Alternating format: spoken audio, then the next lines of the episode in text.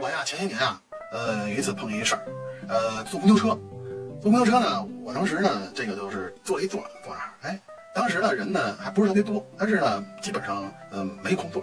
这时候呢，呃，门开了，上来一老大爷，这老大爷呢，呃，头发呢是花白的，但是感觉这身子骨啊，还像还不错，呃，还是这个胳膊上还有点腱子肉。哦吼，然后呢，我一看人岁数那么大了，我赶紧起身呢，就让老大爷他坐这儿了。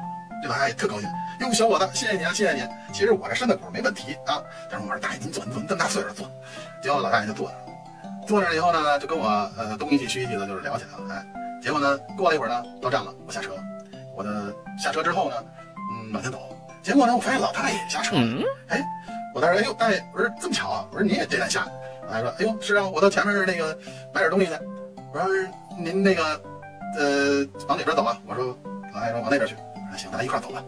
结果呢，走到前面有一小花园儿，老大爷说呢，哎呀，小伙子，我今天啊特高兴。我说就碰着你这样的一个好心人啊。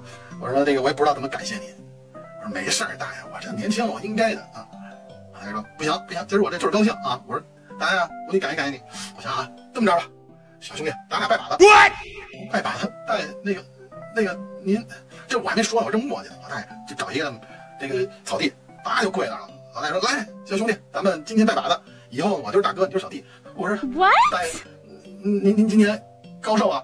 老大老大爷呢，这是来过来，不求同年同月生，但求同年同月死。我去，哎呦我的妈！这这您您您告诉我您多大岁数了？